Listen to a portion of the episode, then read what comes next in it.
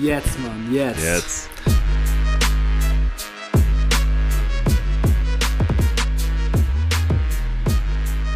Willkommen zu einer neuen Saisonvorschau bei Jeden Tag NBA, dem Podcast für Leute, die sich jeden Tag mit der NBA beschäftigen wollen. Und heute sprechen wir über ein ganz besonderes Team, nämlich das Team von Jonathan Walker, unserem Host, den Phoenix Suns. Yes. Also in der letzten Saison waren die Suns das wahrscheinlich größte Überraschungsteam der NBA, denn sie haben es bis in die Finals geschafft.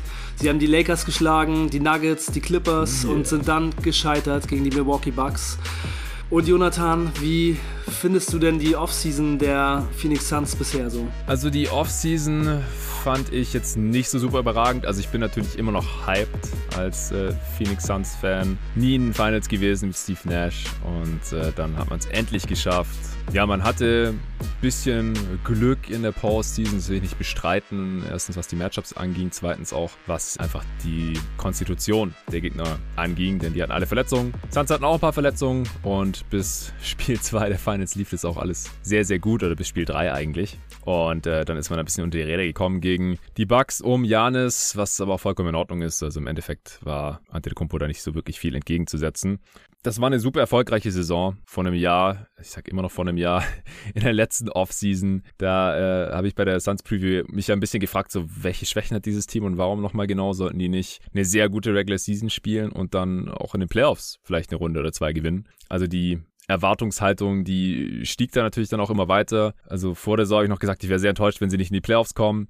Nach ein paar Monaten, nachdem es bei den Suns dann auch wirklich lief, sie hatten keinen so tollen Start, aber dann irgendwann ging es richtig ab, habe ich gesagt, ich wäre sehr enttäuscht, wenn sie nicht mindestens eine Playoff-Runde gewinnen. Und im Endeffekt haben sie drei gewonnen und dann nochmal zwei Spiele. Also das war super. Zweitbeste Bilanz in der Western Conference, nur ein Sieg weniger als die Utah Jazz, die ihr Net-Rating aber auch underperformed haben. Ah, und die Suns ein bisschen over. Von daher waren eigentlich in der Regular Season schon nur das zweitbeste Team relativ klar in der Western Conference. Aber mit all dem konnte ich sehr, sehr gut leben als äh, Phoenix Suns Fan. Und jetzt in der Offseason hat man das Team ja auch ganz gut zusammengehalten. Das größte Ding war natürlich Chris Paul, zu halten, der aus seinem Vertrag ausgestiegen ist. Freundlicherweise hätte sonst 44 Millionen bekommen, nur in dieser Saison. So sind es knapp 31 und in der folgenden 28,4. Also im Prinzip, äh, ja, kriegt jetzt nur 15 Millionen mehr für zwei Saisons als er sonst für eine bekommen hätte. Und der Rest des Vertrags ist nicht voll garantiert. Drittes Jahr noch die Hälfte, ungefähr 15 Millionen. Und die letzten 30 Millionen sind äh, komplett ungarantiert. Das äh, war ein Riesending für Phoenix. Und ansonsten haben sie äh, auch Cam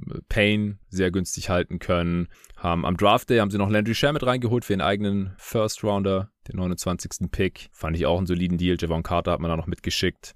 Was man da noch so gemacht hat, ja, das fand ich jetzt nicht ideal. Ich bin nicht der größte Javel McGee-Fan. Ich verstehe, warum man so einen Spielertyp haben wollte. Als Backup von Aiton, das hat einfach gefehlt in der letzten Saison. Ich hatte da auf einen, ja, noch ein bisschen vielseitigeren, smarteren Spieler gehofft. Aber McGee ist ja auch Championship erfahren mit den Warriors und Lakers. Von daher im Endeffekt okay. Ich halte nichts von Alfred Payton. Er wird nur der dritte Point Guard sein. Und von Kaminski halte ich auch nicht so viel, aber der ist auch wieder da zum Minimum. Also so on the margins hätte ich mir da ein bisschen mehr erhofft. Aber ist auch ein Zeichen dafür, dass das Team schon wieder sehr, sehr gut ist. Denn das letzte Mal habe ich mir über den jeweils dritten Backup auf den Positionen nur wirklich Sorgen gemacht, als das Team halt sehr gut war mit Steve Nash damals. Und seither war das ja sowas von egal.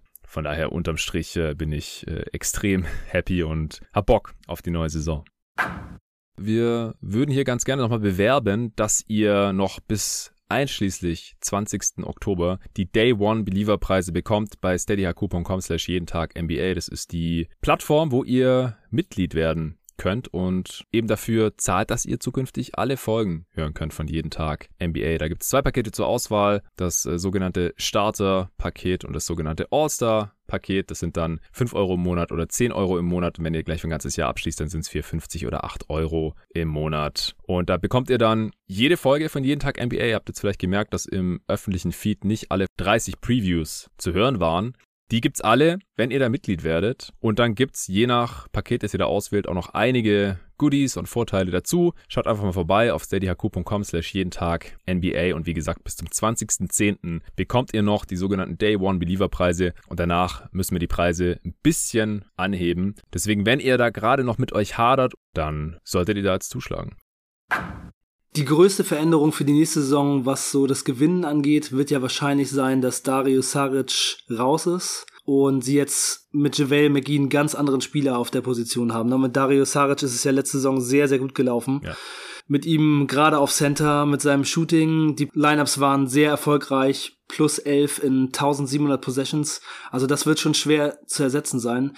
Denkst du, JaVale McGee kann das machen und wird es das Team deutlich schwächen oder wie siehst du das? Er wird einfach ein bisschen anders spielen müssen, weil, wie gesagt, McGee ist halt so, so ein Running and Jumping, big, immer noch athletisch, äh, selbst mit Ü30, äh, guter vertikaler Spacer und Finisher, guter Shotblocker kein besonders guter Rim Protector, aber eigentlich ansonsten, weil er da einfach nicht so besonders smart ist. Äh, das ist einfach äh, schon klar jetzt geworden über seine NBA-Karriere. Und, und Scharic ist ja überhaupt nicht athletisch, super smart, spielt gute Pässe, verteidigt auch sehr, sehr, sehr smart, äh, ist ein Shooter auch für einen Big, was McGee natürlich überhaupt nicht ist. Und deswegen glaube ich auch nicht mal, dass McGee eins zu eins in die Rolle von Scharic ersetzen wird. Ich glaube, man hat Kaminski auch gehalten, weil er wenigstens so ein bisschen in diese Scharic-Richtung geht, also einfach auf einem niedrigeren mhm. Niveau. niveau. Kann auch ein bisschen werfen, aber viel schlechter, als man sich das früher mal erhofft hat oder als man vielleicht so gemeinhin annimmt. Er hat echt ganz üble Misses dabei. Auch manchmal Airballs und so. Ich denke, also echt kein Shooter. Er kann sehr gut passen, ist da vielleicht sogar noch besser als Scharic, Kaminski. Aber viel schlechterer Defender, nicht annähernd so kräftig und körperlich. Ist, ich glaube, der wird immer noch mit 7 Foot gelistet, aber er spielt halt viel kleiner, finde ich. Spielt eher so, als wäre er nur 6'9 oder so. Ja, ich bin echt kein Fan von, von Frank the Tank und es war auch ein bisschen übel, als er dann in den Finals nach Scharics äh, Verletzung auf einmal äh,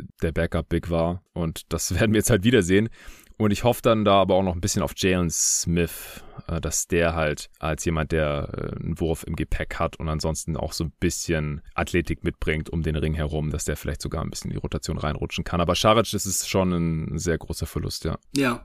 Ja, wir kommen ja gleich noch zu den Lineups und Rotations, aber ich würde vorher einmal auf Aiden zu sprechen kommen. Der okay. ist ja gerade ziemlich unzufrieden, weil er ja gehofft hat, auch eine Max Contract Extension zu bekommen, so wie einige andere aus seiner Draft Class das bekommen haben. Wie hättest du denn diese Sache mit Aiden gehandelt, wenn du im Front Office sitzen würdest? Hättest du es genauso gemacht, wie die Suns es gemacht haben? Also jetzt erstmal ihm noch keine Extension geben und ihm noch mal eine Saison zeigen lassen, was er drauf hat? Oder hättest du einfach gesagt, wir wollen hier unseren jungen Center glücklich machen und wir geben ihm die Extension schon? Ist ja immer ein bisschen schwierig von außen zu kritisieren, weil wir immer nicht wissen, was da halt an, an Beziehungen, Vertrauen, Teamchemie, whatever kaputt gemacht wird, wenn man so einem Spieler halt die Extension gibt oder halt auch nicht. Und das ist halt in der Vergangenheit schon ein paar Mal nach hinten losgegangen. Und mhm. deswegen würde ich als Fan jetzt einfach sagen, hey, halt den Laden zusammen. Chris Paul ist da geblieben und kann bis 2025 da sein und halt auch vergleichsweise günstiger, als man das vielleicht befürchtet hatte. Devin Booker ist bis 2000 24 noch da. Jetzt äh, gibt Aiden seine Kohle und, und dann ist Ruhe hier. Dann natürlich aber halt einfach nur Max ohne Escalators. Also wenn er es irgendwie ein All-NBA-Team schaffen sollte oder so, was jetzt nicht komplett ausgeschlossen ist, aber eher unrealistisch eigentlich. Er will ja auch Defensive Player of the Year werden und hat ja auch in den Playoffs teilweise auf so einem Niveau verteidigt. Man kann, glaube ich, einen Case machen, dass er ein besserer Playoff-Defender ist als der amtierende Defensive Player of the Year, aber eine Regular Season ist natürlich wieder eine ganz andere Sache.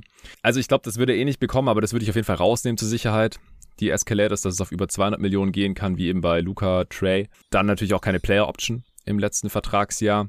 Aber das das könnte ich noch nachvollziehen, wenn man das jetzt halt macht. Ich verstehe es auf sportlicher Ebene aber schon, dass man halt sagt, hey, er hat eigentlich erst in den Playoffs so gespielt, wie man mhm. sich das schon, seit er gedraftet wurde, erhofft hat. Er hat sich da jetzt langsam hin entwickelt über die letzten zwei Jahre, gerade auch unter Monty Williams. Als Rookie hat er ja noch katastrophal verteidigt. Da haben wir auch schon im Pod drüber gesprochen. Da hast du damals noch den Case gebracht, dass mit Robinson mal ein besserer Spieler wird als er.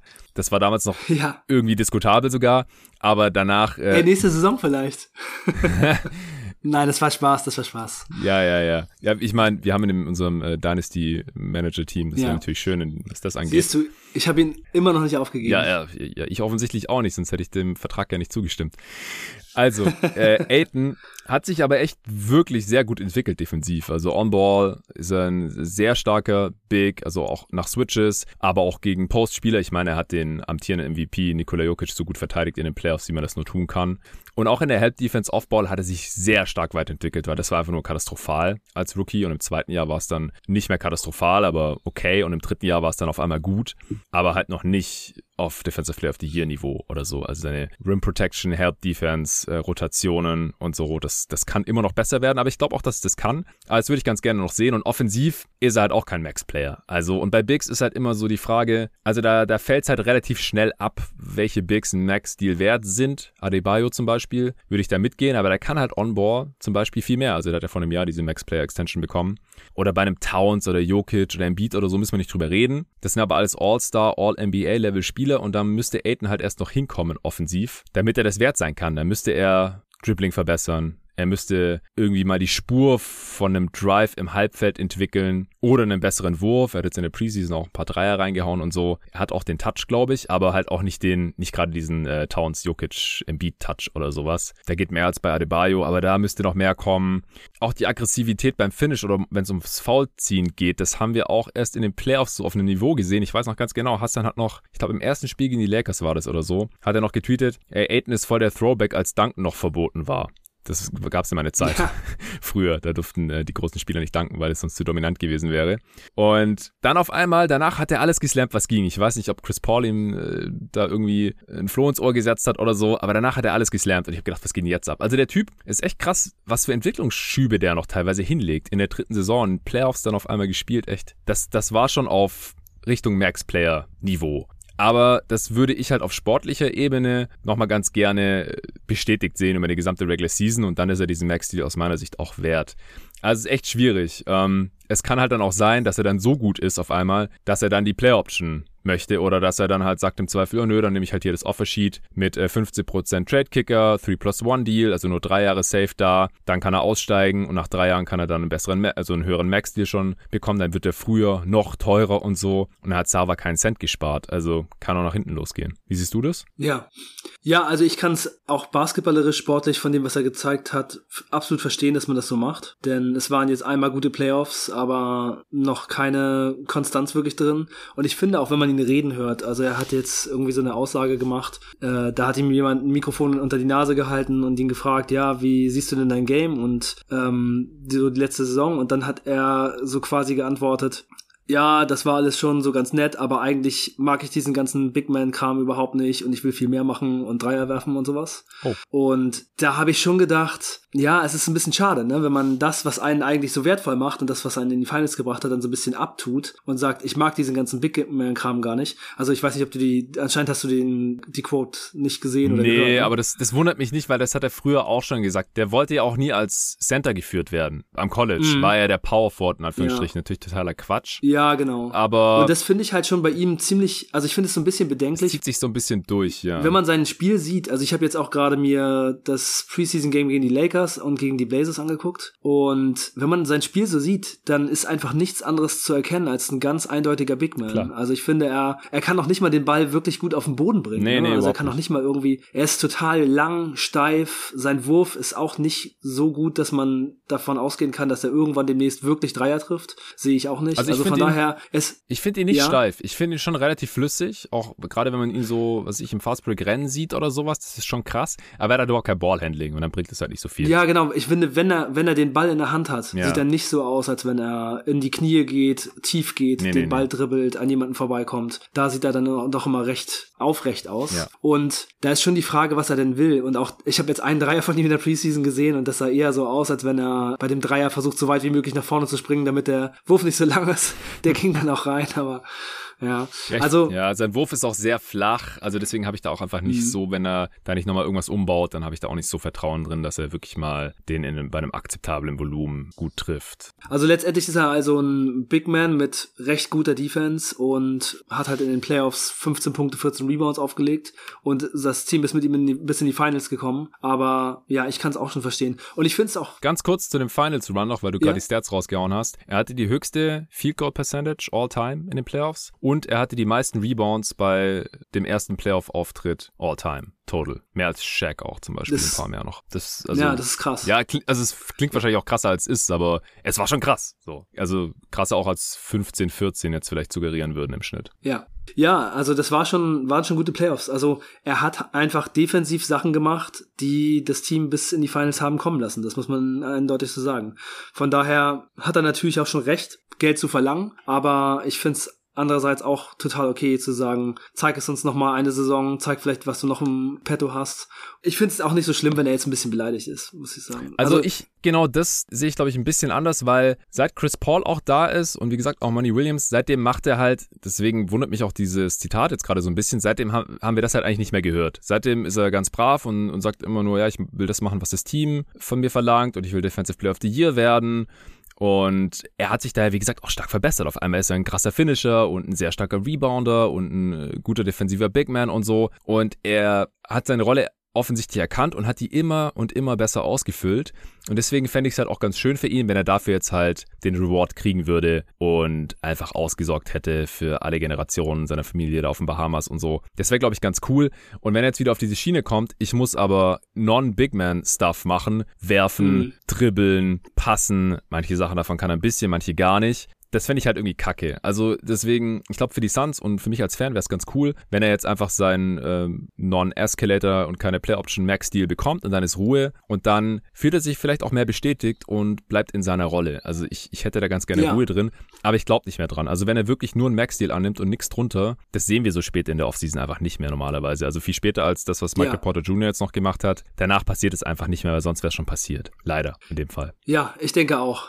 Ja. Und was du sagst, die mit dem Ruhe reinbringen und dass er dann vielleicht ein bisschen äh, entspannter gewesen wäre, was diese ganzen anderen Fähigkeiten angeht, das denke ich, kann schon gut sein, ja. Ja, aber letztlich. Was denkst du denn, ja, sag mal letztlich. Letztlich wissen wir das halt alles nicht. Wir sind ein bisschen zu weit weg und dann, ich will auch immer so Aussagen in Interviews von Spielern dann auch nicht überinterpretieren. Gerade in so einer Verhandlungssituation. Alles sehr schwer zu bewerten. Ja. Ja. Was denkst du denn, wie wird das Team aussehen? Starting Five und wer kommt von der Bank? Also in der Starting Five wird sich höchstwahrscheinlich nichts verändern, bis auf auf einer Position könnte ich es mir irgendwie vorstellen, halt, solange alle fit sind, äh, natürlich Paul, Booker, Bridges, der übrigens auch ein Contract hier ist, und noch keine Extension bekommen hat, Jay Crowder und Aiton. Und die sind alle gesetzt, außer eventuell Crowder. Das ist äh, nach Chris Paul der einzige Ü30-Spieler hier. Er ist sehr streaky. In besten Zeiten äh, könnte man ihn glatt mit Clay Thompson verwechseln, hat schon mal jemand in diesem Podcast gesagt. Und das war ich, oder? Äh, yo, das warst du. Eine Serie gegen die Bugs. Ja, genau. Übrigens hat ein Hörer mich äh, heute dran erinnert, ja. beziehungsweise er hat sich falsch erinnert und hat gesagt, dass du mal im Podcast gesagt hättest, dass Crowder besser wäre als Clay Thompson. Das hast du nicht gesagt. Oh shit. Siehst du, so, so läuft es dann. Nee, ich habe gesagt, wenn es richtig gut läuft, dann kann Crowder für eine Serie spielen wie Clay Thompson. Und das hat er ja auch gemacht. In der Bubble, in den Bubble Playoffs ja. für Miami gegen Milwaukee hat er in fünf Spielen 22 Dreier getroffen und Antetokounmpo verteidigt. Das war eine richtig krasse Leistung. Ja, genau. Und so verselbstständigen sich dann solche Aussagen. Ich habe dann auch gleich gedacht, so, also ich meine, das ist so ein bisschen Running Gag bei uns. Jay Crowder ist äh, Clay Thompson oder kann mal wie Clay Thompson aussehen oder sowas, äh, weil er das danach halt nur noch selten getan hat. Aber ich verstehe natürlich, was du meinst. Und du hast halt, wie gesagt, das auch nie behauptet, sondern genau das, was du gerade gesagt hast, weiß ich auch noch. Ja, aber Cray, Cray, Jay Crowder ist so für mich der einzige Wackelkandidat, weil da könnte, falls Cam Johnson noch mal einen kleinen Entwicklungsschritt macht, er ihm eventuell den Starting-Spot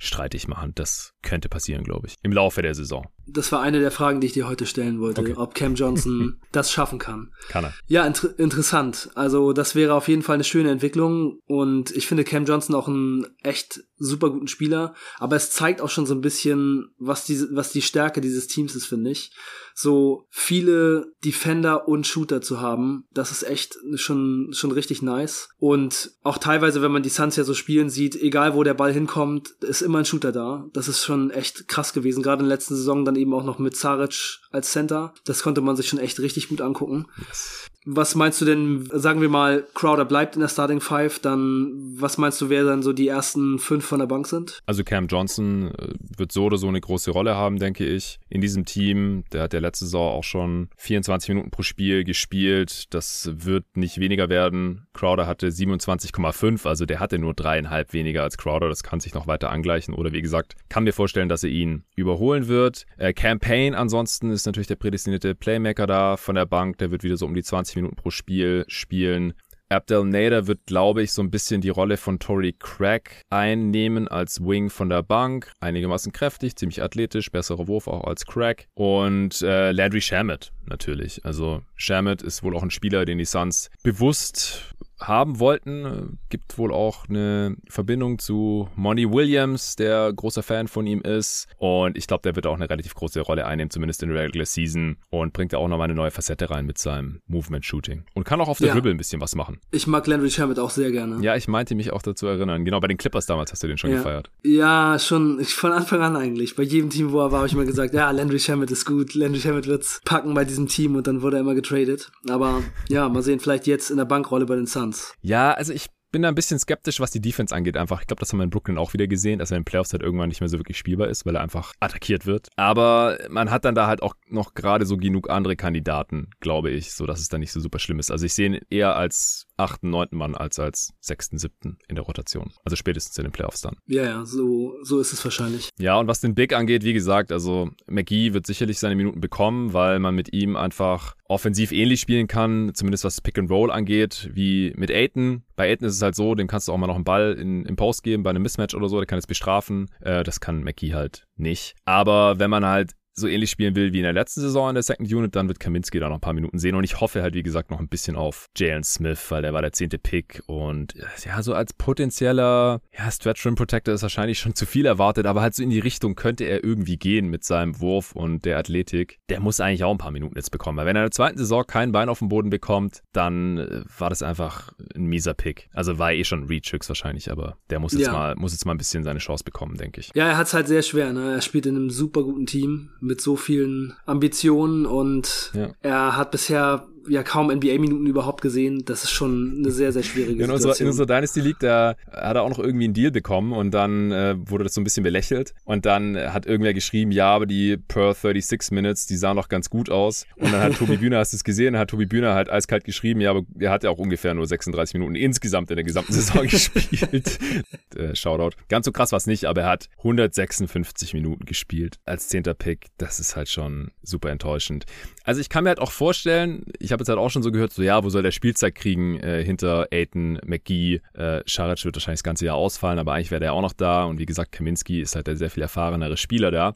Aber ich kann mir halt auch vorstellen, oder er muss ja eigentlich gepickt worden sein von James Jones, der nach dem Cam Johnson-Pick wahrscheinlich eigentlich auch den Benefit of the Doubt bekommen sollte. An 10 muss er ja gepickt worden sein, wenn man ihn auch irgendwie neben Aiton sieht. Und das glaube ich halt irgendwie schon, weil Aiton verteidigt ja oft, das darf man nicht vergessen, nicht den gegnerischen Big, sondern auch oft den gegnerischen Forward. Also der verteidigt Janis, der verteidigt Zion, der hat schon LeBron verteidigt, weil er das einfach am besten kann von allen beiden Suns und es allgemein halt ziemlich gut kann. Also einfach kräftige Spieler, die über die Power kommen wollen. Ich finde auch, es wird leicht vergessen, dass er eigentlich gegen Janis einen ganz soliden Job gemacht hat. Das Problem war, dass Janis gegen jeden anderen bei den Phoenix Suns irgendwie keine Ahnung, 80 Prozent getroffen hat oder so. Und das äh, konnte Aiden dann halt allein auch nicht mehr ausgleichen. Und irgendwann war Aiden auch ein bisschen durch in den Finals, hatte ich das Gefühl. Aber will sagen, äh, ich glaube, dass wenn man dann halt einen Spieler hat, der hinter Aiden noch ein bisschen den Ring beschützen kann und vorne natürlich einen Dreier treffen kann, weil wie gesagt, das sehen wir bei Aiden nicht so wirklich, dann kann ich mir sogar vorstellen, dass Smith und Aiden zusammenspielen können. Weil defensiv dann halt Aiden oft quasi der Vierer ist, da dann halt wirklich, aber nur defensiv. Und in der Offense ist dann Smith halt hinter der Dreierlinie. Das kann ich mir schon irgendwie vorstellen. Aber vielleicht noch nicht in dieser Saison. Ja, ich hoffe es und es wäre einfach schön, ihn überhaupt mal auf dem Spielfeld zu sehen, dass man mal sehen kann, was für ein Spielertyp er ist. Ne? Ich habe ihn, glaube ich, noch gar nicht spielen sehen. Ich glaube, einmal irgendwie so ein paar. In der Preseason jetzt. In der, in der, in der Preseason so ein paar, paar Szenen, genau. Summer League hat er, hat er jeden Wurf bekommen, den er haben wollte. War so, ja, Mixed Results, sag ich jetzt mal. Mhm. Er ist kein Star, also ja, fertig. Alles klar. und dann äh, vielleicht noch ein paar Worte zu äh, Booker und Bridges. Jo. Was meinst du denn, was bei den beiden noch so geht? Also Bridges bin ich ja super high auch und das ist einer von den Spielern, die ich so mit am allercoolsten finde, so als 3D-Spieler und äh, mit seinen langen Armen und so. Was meinst du denn, was bei ihm so das Ceiling ist? Wohin kann es noch gehen? Ist, hat er noch Star-Potenzial oder ist diese Star-Rolle in so einem guten Team schon das Maximum, was bei ihm noch geht?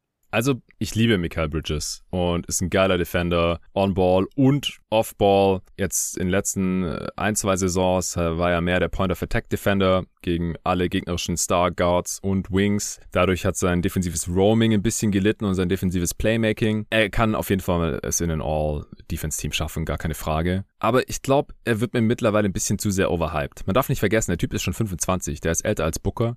Der hat nicht mehr diese riesige Upside, der ist nicht 21 oder so, auch wenn er jetzt erst drei Jahre in der Liga ist. Und offensiv macht er halt echt so wenig. Der macht halt 13 Punkte pro Spiel, weil er so ein hohes True Shooting hat. Das heißt, weil wenn er halt mal was macht, dann trifft er das halt auch ganz gut. Also er ist ein krasser Finisher am Ring, hat 43% seiner Dreier fast getroffen, 84% seiner Freiwürfe, aber er ist offensiv, also 131er Offensivrating, äh, insane aber halt unter 15% Usage. Er macht halt offensiv so wenig, taucht immer wieder ab. Er hat jetzt letzte Saison teilweise mal auch ein bisschen was off the dribble gemacht. Also wenn er mal einen Pull-Up-Jumper nimmt, dann feiert die gesamte Phoenix-Fanbase, weil man das eigentlich öfter mal gerne sehen würde. Aber er geht nie zum Ring. Echt nie. Er finisht da sehr gut, aber er, er hat einfach kein Drive-Game. Er kann mal einen guten Pass spielen. Er spielt sehr smart, aber halt zögerlich, zaghaft und einfach viel zu wenig Force. Also ich sehe da echt überhaupt gar kein Star-Potenzial in der Offense. Defensiv ja. Aber offensiv ist es aus meiner Sicht ein Roleplayer. Auch 6,6 Dreier auf 100 Possessions. Also Dreierquote in allen Ehren, aber das ist kein Volumen für einen Shooter heutzutage. Da müsste mehr gehen. Er müsste auch mehr eingebunden werden in die Offense und er, er kann ja auch mal dann explodieren, Anführungsstrichen, für 20, 25 Punkte. Aber das passiert halt relativ selten. Also um deine Frage zu beantworten, er ist, er ist für mich ein Rollenspieler und ich sehe einen Elite-Rollenspieler vielleicht bei ihm, aber Star finde ich, glaube ich, echt übertrieben. Also er hat ja auch gesagt, als er in die Liga kam, und das war witzig, weil Ariza da gerade noch bei den Suns war, nicht mehr lang, aber er war da, dass Trevor Ariza sein Vorbild ist. Und ich sehe halt eher so diese Karriere. Vielleicht ein bisschen besser im besten Fall. Er, er, hätte sich vielleicht ein etwas höheres Ziel setzen sollen als das. Vielleicht hätte er einfach sagen sollen, Scotty Pippen ist mein Vorbild. Wer weiß es. Ja, hey, ich glaube, Ariza war in seinem Draftjahrgang in der Redraft auch der dritte Pick. Also, das ist eine sehr, sehr wertvolle Karriere. Das darf man nicht unterschätzen. Ja, natürlich, natürlich. Ich, ich will es auch gar nicht äh, bestreiten.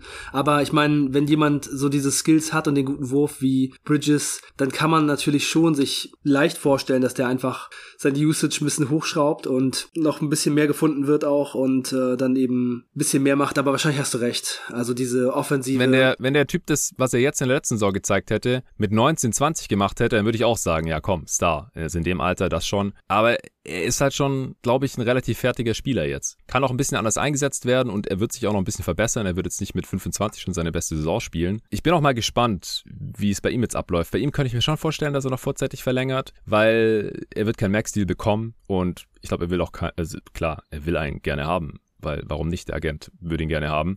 Aber er würde sich wahrscheinlich auch mit weniger zufrieden geben. Da ist halt wahrscheinlich auch die Frage, so wo ist da die Schmerzgrenze bei Robert Sava? Also da, da bin ich eigentlich noch ein bisschen optimistischer als bei Aiton. Aber auf der anderen Seite ist halt auch ein Spielertyp, wenn der nächsten Sommer auf den Markt kommt, wir haben es bei den Hornets und Bridges, also ja, er ist auch Bridges, Miles Bridges gesagt, dann kann der halt auch mal schnell weit über 100 Millionen bekommen, einfach weil die Kohle da ist. Und es gibt aber keine Free Agents auf dem Markt. Nächsten Sommer aber halt schon ein paar Teams, die äh, jung sind und einen Haufen Capspace haben. Die Pistons zum Beispiel, fallen mir jetzt gerade randomly ein. Und, der, und ein Michael Bridges, der passt ja in jedes Team rein. Deswegen, das ja. äh, bleibt echt spannend. Ja, und das, was er macht, ist die 100 Millionen eben auch wert. Also, wenn jetzt die Pistons ihm 100 Millionen geben, dann würden sie damit nicht schlecht fahren. Also, für 100 Millionen müsste er, glaube ich, noch ein bisschen besser werden. Aber ja, also wie gesagt, Point of Attack Defense galore und All Defense Potenzial. Und wenn du dann halt noch effiziente 15 Punkte pro Spiel vielleicht machst, ein bisschen mehr halt, bisschen höhere Usage, vielleicht trotzdem noch ein 120er Offensivrating, nicht mehr 130, ja klar, das ist 100 Millionen wert, denke ich auch. Ja, dann vielleicht noch ein Satz zu Booker. Siehst du bei Booker noch Potenzial für Verbesserungen? Also als erstes würde mir Safe. da so äh, einfach mal seinen Dreier zum Beispiel einfallen ja. oder dass er vielleicht ein bisschen mehr mal wieder so als Playmaker in Erscheinung tritt. Was meinst du?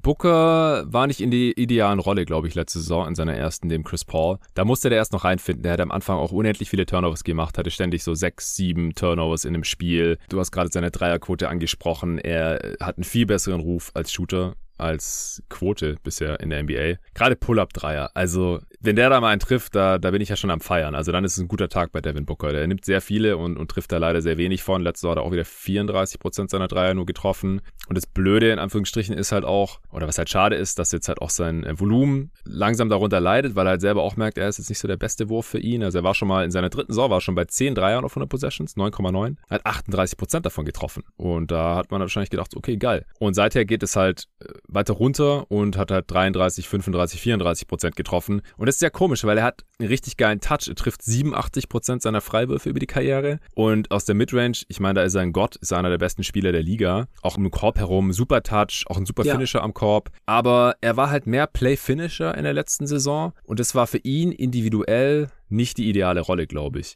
Also ich glaube auch, er bräuchte mehr On-Ball-Touches, dass er da halt sich selber ein bisschen mehr aussuchen kann, in was für einen Wurf er da jetzt reingeht ob er lieber zum Korb geht gegen diesen Spieler oder aus der Midrange hochsteigt oder halt doch einen Dreier nimmt und nicht halt quasi Chris Paul entscheidet, ey, komm mal hier um diesen Screen und dann passe ich dir und dann musst du aber halt auch werfen, weil ansonsten ist halt dein, dein Fenster da wieder zu oder es sind halt nur noch fünf Sekunden auf der Wurf und dann wird es ein schwerer Wurf, den Booker dann halt auch nimmt, aber ja, da leidet dann halt die Effizienz. Also ich habe das auch, wann war das? Ah, genau, in dem äh, Top 30 Spieler-Pod, also das war dann in äh, Teil 2 habe ich sehr lang mit Nico über Devin Booker und Chris Paul gesprochen und wie ich ihre Rollen bei Phoenix einschätze. Gerne da nochmal reinhören, will ich jetzt nicht nochmal alles wiederholen. Aber da ist auf jeden Fall noch Luft nach oben.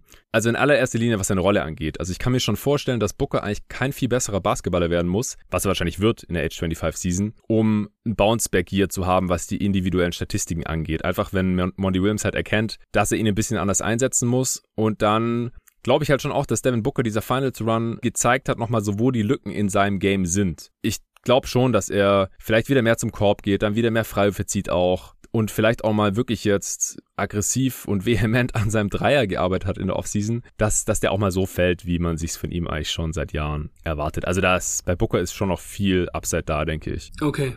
Und vielleicht noch einfach ein Satz zu seiner Defense. Also die Suns waren ja letzte Saison über große Strecken der Saison ein sehr gutes Defensivteam, auch in den Playoffs ziemlich gut. Ist seine Defense äh, durchschnittlich, unterdurchschnittlich, überdurchschnittlich? Ja, circa durchschnittlich. Also ob die jetzt leicht unterdurchschnittlich oder überdurchschnittlich ist, fällt mir schwer zu sagen. Er ist keine krasse Schwachstelle, die man die ganze Zeit attackieren kann. Das nicht, weil er hat einen ganz guten Körper, relativ lange Arme, relativ kräftig und wenn er da motiviert ist. Er hatte früher die Tendenz, dann auch zu viel zu faulen. Das hat er jetzt auch ein bisschen verbessert. Dadurch, dass er nicht mehr die ganze Zeit den Ball in der Hand hat in der Phoenix Offense, hat er vielleicht auch ein bisschen mehr Körner für die Defense. Also ich finde mittlerweile defensiv okay. Er ist er oder Chris Paul, das müsste man vielleicht dann gucken. Je nach Matchup ist er normalerweise schon der schwächste Defender auf dem Feld bei den Suns, weil einfach Aiton, Bridges, Crowder und dann halt je nach Matchup, das sind halt natürlich nicht die Schwachstellen in der Defense. Deswegen wird er halt dann auch als Schwachstelle attackiert, aber ich finde ihn schon mittlerweile eigentlich durchschnittlich. Wie siehst du das? Ja, also sie sind ja in den Playoffs eigentlich ganz gut durchgekommen so und das ist ja schon ein ziemlicher Härtetest ja. und da fand ich es eigentlich passabel, also mindestens passabel, so wie er, wie er verteidigt hat. Ich würde auch sagen, die Zeiten von Booker als krasse Schwäche sind so ein bisschen vorbei und ich finde auch, er hat halt so die Tools und wenn er den Kampf dann auch noch annimmt und äh, gegenhält, dann sieht es eigentlich meistens ziemlich gut aus. Ja. Äh, jetzt haben wir schon ziemlich viel über den Kader gesprochen. Vielleicht einfach noch ein Breakout-Kandidat, falls du noch irgendwie einen hast. Auch jemanden, über den wir noch nicht gesprochen haben. Ja, ich glaube, dass Dooley, also Abdul Nader, äh, oder Nader, wie man eigentlich aussprechen würde, sagt meine Freundin, äh, dass er voll unterm Radar fliegt und dass er, glaube ich, schon ein guter Rotationsspieler sein kann, weil er bringt eigentlich alles mit, was man als moderner Wing braucht. Ähm, Athletik, Wurf und auch Defense, wenn er halt da engagiert zu Werke geht, was er jetzt auch in Phoenix immer mehr getan hat. Er muss halt fit bleiben. Letzte Saison hat er große Teile der Saison verpasst. Und ich glaube auch, dass er deswegen unter dem Radar fliegt. Und ja, früher war, glaube ich, auch so ein bisschen als schwarzes Loch verschrien. Er ist halt eher so ein Playfinisher, kein Playmaker für andere. Aber ich glaube, dass er halt schon die Rolle von äh, Tory Craig da ganz gut ausfüllen können wird. Ansonsten, wie gesagt, wir haben über die Verbesserungspotenziale von Aiton Bridges und Booker gesprochen. Ich glaube aber, dass das eher kleinere Schritte sein werden, dass die schon auch kommen, einfach aufgrund des Alters und aufgrund des Umfelds da in Phoenix Phoenix und was wir da die letzten Jahre gesehen haben. Also wenn jetzt jemand wirklich einen großen Schritt macht, vielleicht auch in der Wahrnehmung, ist wahrscheinlich Cam Johnson, indem er sich dann halt auch den Starting-Spot krallt. Ja, ja, guter Pick. Und Abdenader finde ich auch immer, wenn ich ihn sehe, ziemlich gut und habe mich schon letzte Saison gefragt, warum er nicht eine etwas größere Rolle bekommt. Also finde ich auch einen ganz guten Pick.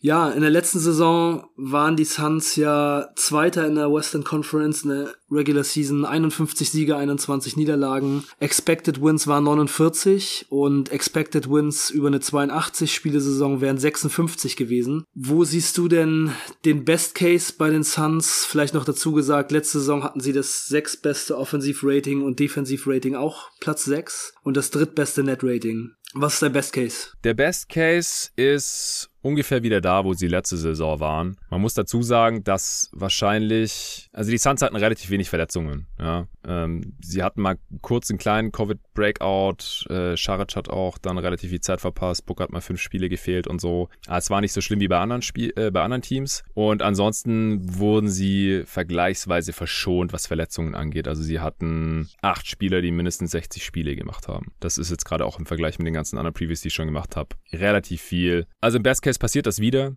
Die Suns haben auch niemanden gerestet, das kommt auch dazu, warum hier die Game Totals so weit oben sind. Bei anderen Teams werden halt äh, manche Spieler aus Back-to-Backs gehalten oder dürfen am Ende irgendwie fünf Spiele aussetzen oder sowas. Das passiert in Phoenix offensichtlich nicht. Und sie waren dann auch relativ fit in der Regular Season, in den Playoffs. Dann äh, wird ja auch leicht unterschlagen. Dann äh, war Chris Paul sehr stark angeschlagen und Booker ja auch. Der hatte einen Hamstring, hat er was am Oberschenkel gehabt, eine Zerrung und hatte die Nase gebrochen mehrmals. Also da äh, waren sie dann durchaus nicht mehr komplett fit und Scharic ist ja dann auch ausgefallen mit seinem Kreuzbandriss. Aber wie gesagt, im Best Case äh, kommen sie wieder sehr gut durch die Regular Season durch, was das angeht. Und die Spieler äh, verbessern sich nochmal ein bisschen intern. Scharics Ausfall kann einigermaßen aufgewogen werden durch McGee, Kaminski und äh, eben auch Jalen Smith, irgendwie eine Kombination aus denen. Und dann kann man das halten, was man letzte Saison gemacht hat, obwohl die Liga wahrscheinlich tougher wird als in der letzten Saison, auch die Western Conference tougher wird als in der letzten Saison.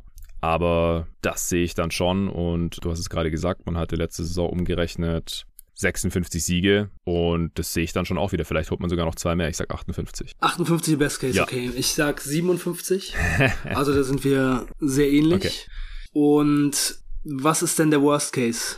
Ja, Worst Case ist Chris Paul macht auf einmal einen riesigen Schritt zurück, was in dem Alter nichts wäre, was noch nie passiert ist. Oder er verpasst dann auf einmal doch mal noch mal einen großen Teil der Saison, was wir bei ihm auch schon mal gesehen haben. Oder er wird halt geschont, weil man sagt, hey, ähm, das hat uns jetzt nicht so gefallen hier, dass der in der Regular Season so viel gespielt hat und dann in den Playoffs halt wieder mal auseinandergefallen ist. Der hat ja verschiedenste Sachen auf einmal in den Playoffs. Also hier diesen Stinger, ja. dann äh, Covid, gut, das wird hoffentlich nicht nochmal passieren. Und dann hat er sich auch noch am Handgelenk ver verletzt. Und also drei verschiedene Sachen, alles wieder Pech in Anführungsstrichen, nichts Chronisches. Aber vielleicht kann man da sein Glück ein bisschen steuern, indem man halt sagt, hey Kollege hier, äh, du bist Ende 30, jetzt äh, bleib hier mal 20 Spiele zu Hause oder so oder keine Back-to-Backs, keine Ahnung. Ähm, ja, dann vielleicht, wenn Bridges und Aiton ihre Vertragsverlängerung jetzt nicht bekommen, dass die halt intern so ein bisschen für Unruhe sorgen. Ich glaube eher dann für Aiton ist dann also eher der Kandidat.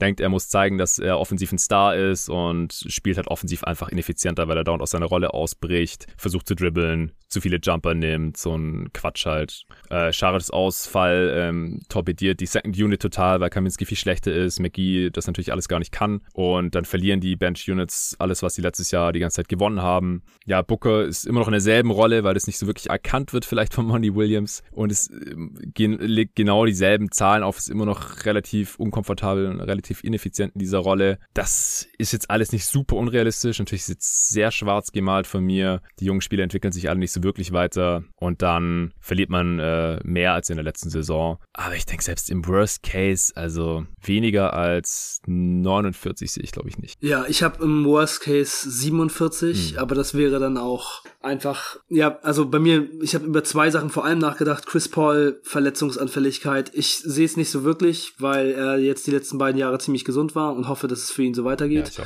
und dann eben diese äh, Bankrolle von Saric auf McGee. McGee ist einfach so ein bisschen, ja, man kann sich nicht so ganz auf McGee verlassen. Er ja. ist einfach nicht so ein cleverer Spieler und verliert oft seinen Rotation-Spot. Und das sehe ich schon als Problem, weil Saric ist super clever. In guten Teams funktioniert aber viel besser als in schlechten. Also in Cleveland, das war ja, nix zum Beispiel, aber Auf bei den Lakers und bei den Warriors fand ich ihn schon okay, also als Backup. Ja, auch so ein Spieler wie Chris Paul ist natürlich für einen Spieler wie McGee auch ziemlich viel wert. Ja.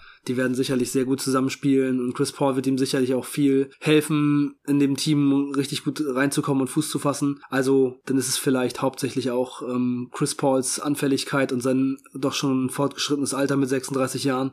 Aber ich glaube schon, dass wenn Chris Paul längere Zeit ausfällt, dieses Team auch auf 47 runtergeht und es ist halt bei Chris Paul auch nicht ganz ausgeschlossen, dass das mal wieder vorkommt. Ja, aber man muss halt sagen, dass man, dass man wenigstens im Fall von einem Chris Paul Ausfall, dann wird die Offense halt wieder Booker zentrischer und dann mit Campaign hat man schon einen sehr guten Backup. Ich dachte, du warst auch ein relativ großer Fan von ihm. Hast du nicht gesagt, das würde dir Auf gefallen, wenn die Bulls ihn holen oder so? Ja, ja, also Campaign finde ich, finde ich echt gut. Also gefällt mir gut. Also als Bank Point Guard gefällt er mir natürlich besser als, als Starter. Aber wenn die Bulls jetzt bei Lonzo Ball und allen anderen guten Point Guards, die so auf dem Markt waren, leer ausgegangen wären, dann hätte ich mich darüber gefreut, wenn er gekommen wäre. Ja, im Worst Case, wenn Chris Paul da halt viel fehlt, dann wird wahrscheinlich Alfred Payton viel spielen. Das wird dann äh, schwierig für mich zu ertragen. Aber mhm. ja, also als dritter Point Guard ist er, glaube ich, irgendwie schon noch tragbar. Ich meine, er war letztes Jahr noch Starter bei den Knicks. Nicht besonders gut, aber naja.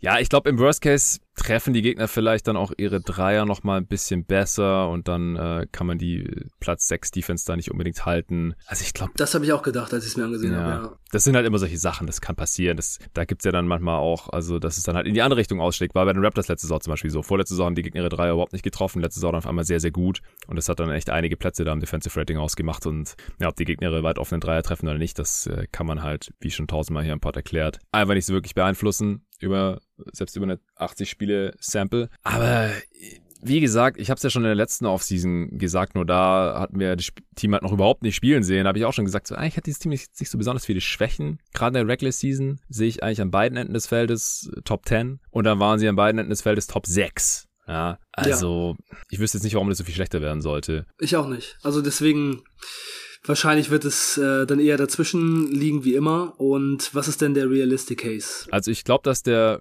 Realistic Case deutlich näher am Best Case dran ist. Haben wir ja gerade schon äh, besprochen. Also wie gesagt, ich hätte halt schon sehr gerne, dass diese Aiden-Situation noch aufgelöst wird. Das ist das Einzige, was mir gerade so ein bisschen Sorgen macht. Aber ansonsten, Devin Booker hat jetzt auch einen Teil der Vorbereitung hier verpasst, weil er Covid hatte. Hat jetzt aber in der Preseason doch schon wieder spielen können. Da habe ich auch schon wieder gedacht, ah scheiße jetzt. Selbst wenn er eine neue Rolle jetzt bekommt in diesem Team, dann äh, können die sich gar nicht nicht einspielen oder er kann es gar nicht trainieren, aber er kam zurück und sah auch direkt wieder ganz gut aus. Also scheint jetzt auch nicht ganz so schlimm zu sein. Deswegen bin ich eigentlich ziemlich optimistisch und bin eigentlich viel näher an meinem Best Case dran. Also ich sag 54. Okay, ich sag 53. da sind wir wieder ähnlich. Aber ich meine, so ist es halt auch, ne? Ja. Also für mich ist äh, jetzt die 56 nicht so richtig in Frage gekommen, auch wegen also den Verletzungen, die du, wo du angesprochen hattest, letzte Saison waren sie halt sehr wenig verletzt. Da ist einfach davon auszugehen, dass ein bisschen mehr kommt. Und auch, dass die anderen Teams halt weniger verletzt sind. Ja, genau, dass alle anderen Teams wieder so ein bisschen fitter sind. Ja, ja ähm. Over-Underline brauchen wir noch. Genau, die Over-Underline, die ich gefunden habe, ist äh, 54. Echt? Okay, krass. Ich hatte 51,5 noch bei unserem viel zu frühen Power-Ranking. Ich schaue gerade nochmal. Ich bin ja auch nicht so der Betting Man. Ich habe das vorhin einfach gegoogelt. Nee, immer noch 51,5. Ja, 54 fände okay. ich krass. 51,5 finde ich fast ein bisschen low. Also, warum sollten sie auf einmal fünf Siege weniger holen als in der letzten Saison? Also ein paar weniger, okay, aber da würde ich auf jeden Fall over sagen, bei 51,5. Ja, 54 wäre krass hoch, hatte ich auch schon gedacht. Das wäre eine sehr gute Line dann, ja. Habe ich jetzt aber ja. so noch gar nicht mitbekommen. Also ich finde allgemein, über die Suns wird erstens so gut wie gar nicht gesprochen, wenn es um Contender geht oder irgendwie allgemein sind einfach nicht so Thema.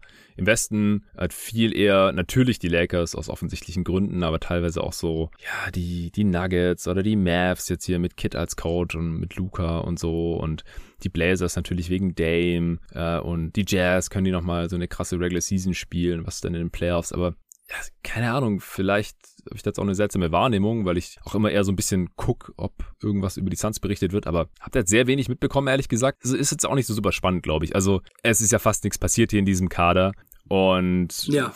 ich gehe halt einfach davon aus, dass es wieder ungefähr so läuft wie in der letzten Saison, also in der Regular Season erstmal, Playoffs wird dann spannend. Aber wieso dann auf einmal diese Line von 51,5? Das verstehe ich halt nicht und deswegen ganz klar over für mich. Ja, ich bin auch over.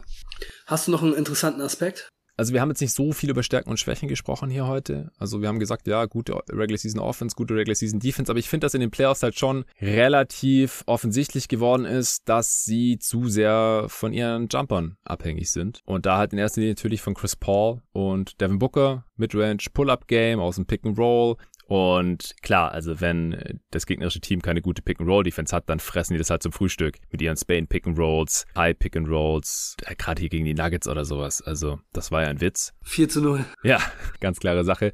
Äh, das ist aber nicht gegen jeden Gegner so. Das ist klar.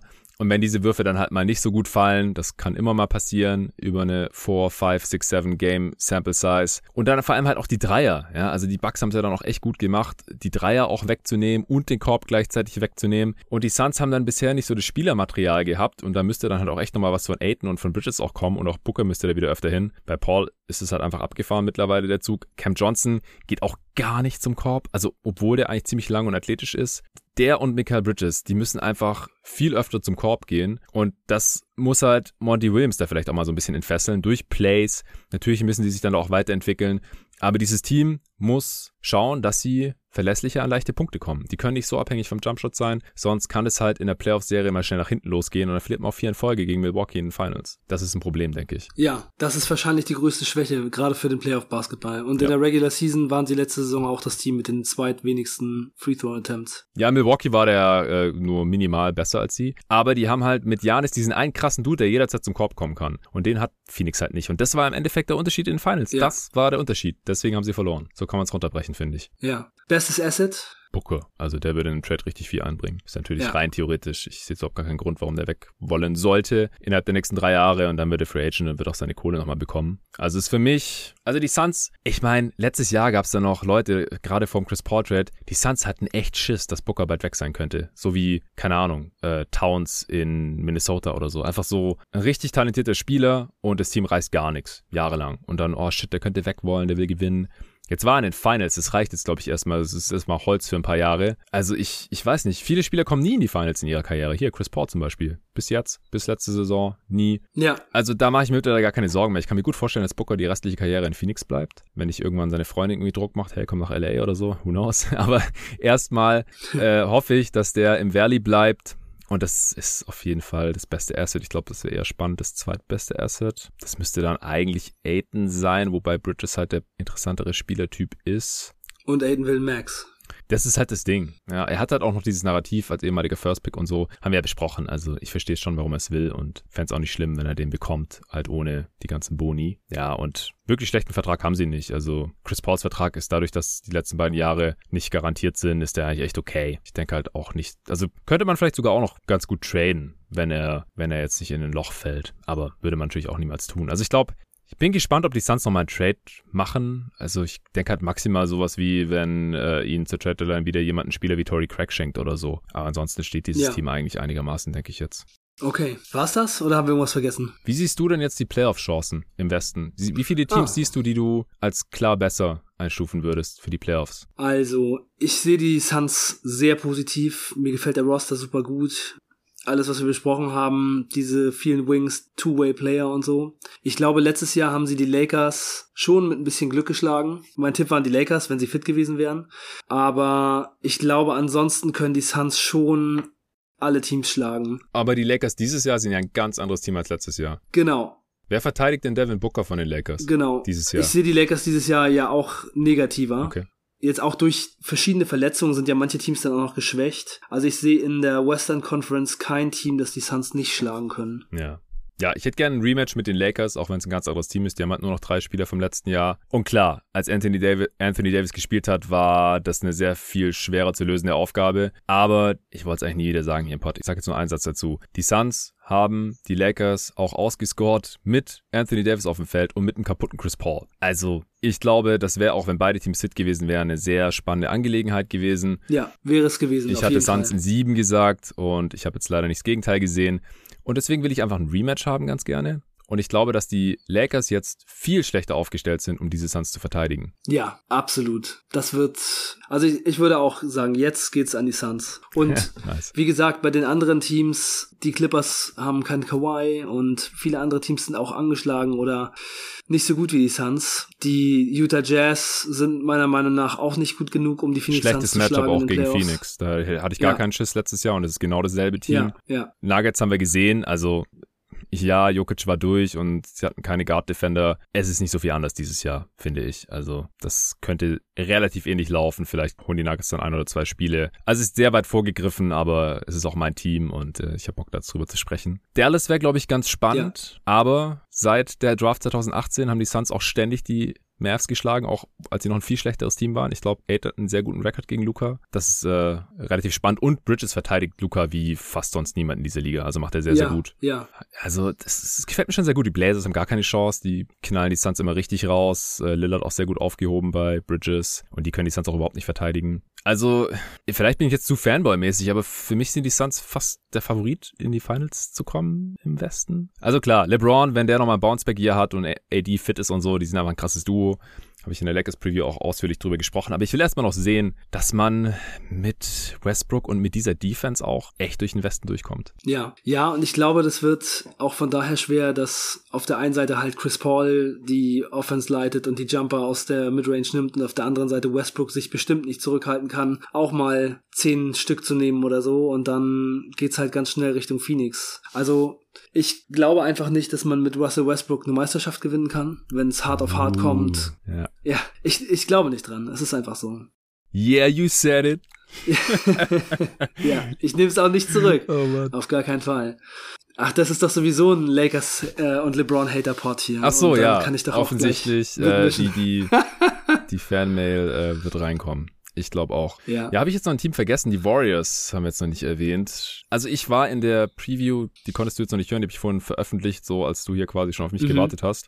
Da war ich relativ optimistisch, aber sie sind halt überhaupt nicht mehr das Playoff-Team der letzten Jahre. Also da müsste halt wirklich sie Curry quasi auf den Rücken schnallen und wirklich auch dann Finals MVP-mäßig spielen, weil ich meine, wer soll es sonst machen? Äh, Clay. Ja, Clay halt. Zweieinhalb Jahre nicht gespielt und äh, Wiggins auf gar keinen Fall. Also so, es ist einfach niemand sonst da. Ich glaube, die können in der Regular Season sehr gut sein und ich würde sich ausschließen, dass sie, wenn alles läuft und diese ganzen Wings und Otto Potter Jr. und so, wenn die alle äh, mal richtig gut spielen, du bist ja eher ein Skeptiker, was ihn angeht. Ich habe gesagt, es gibt eine Welt, in der ich schon sehe, wie die Warriors das beste Team im Westen sind, aber ich ich sehe es bei den Suns als sehr viel wahrscheinlicher an. Ja, die Suns haben einfach ein homogenes, eingespieltes, super gut passendes Team und bei den Warriors, da sind schon noch recht viele Fragezeichen. Also, und dann eben auch die Rookies, die jetzt in der Saison einfach Spielzeit bekommen müssen, denn das sind hohe Lottery-Picks und die Zukunft des Teams. Das wird sehr, sehr schwierig sein, das alles auszuloten. Das ist ja auch nicht einer, sondern es sind drei und dann die Verletzung von Clay Thompson und so. Ich bin da auch nicht so hoch. Also, die Suns sind der Favorit, würde ich auch sagen. Let's go. Okay, äh, dann bleibt uns eigentlich nur noch zu sagen, das ist auch wieder ein Free Pod hier gewesen für alle zu hören, aber ihr habt vielleicht gemerkt, es gab gar keinen Sponsor hier drin.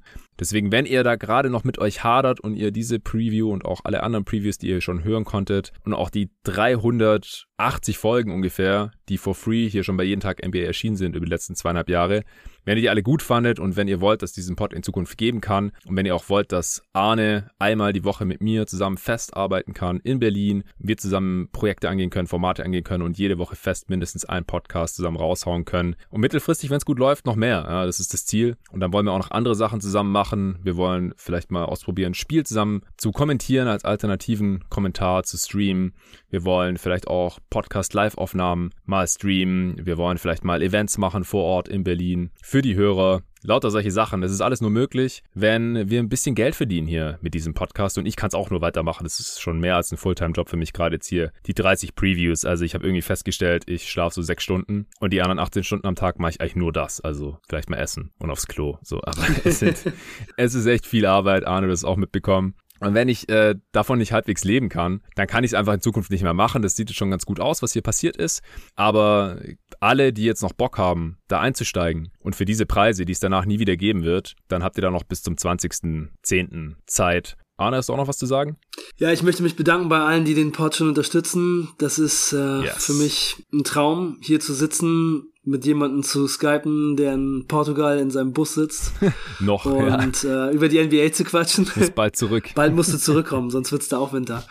Ja, es ist einfach ein, es ist einfach ein absoluter Traum und ich hoffe natürlich, dass das, was wir hier machen, euch allen so gut gefällt, dass es euch das wert ist, damit es das in Zukunft auch noch gibt. Lasst uns das zusammen immer besser machen, das Projekt. Irgendwann werden wir hier wahrscheinlich jeden Tag sitzen, wenn ihr uns weiter so gütig unterstützt und dafür danke ich euch. Ja, das ist das Ziel, dass wir das früher oder später zumindest äh, beide als einzigen Job und Fulltime-Job in unserem Leben machen können. Und dadurch wird jeden Tag NBA immer nur noch besser werden. Und wie gesagt, es wird dann auch andere viele coole Sachen geben, von denen dann auch erstmal die Supporter profitieren werden. Und ja, wie gesagt, also es wird auch langsam Zeit, dass ich wieder zurückkomme. Ich, ich konnte jetzt noch gar nicht zurückfahren, auch selbst wenn ich es gewollt hätte. Ich habe keine Zeit zum hinterm Steuer sitzen.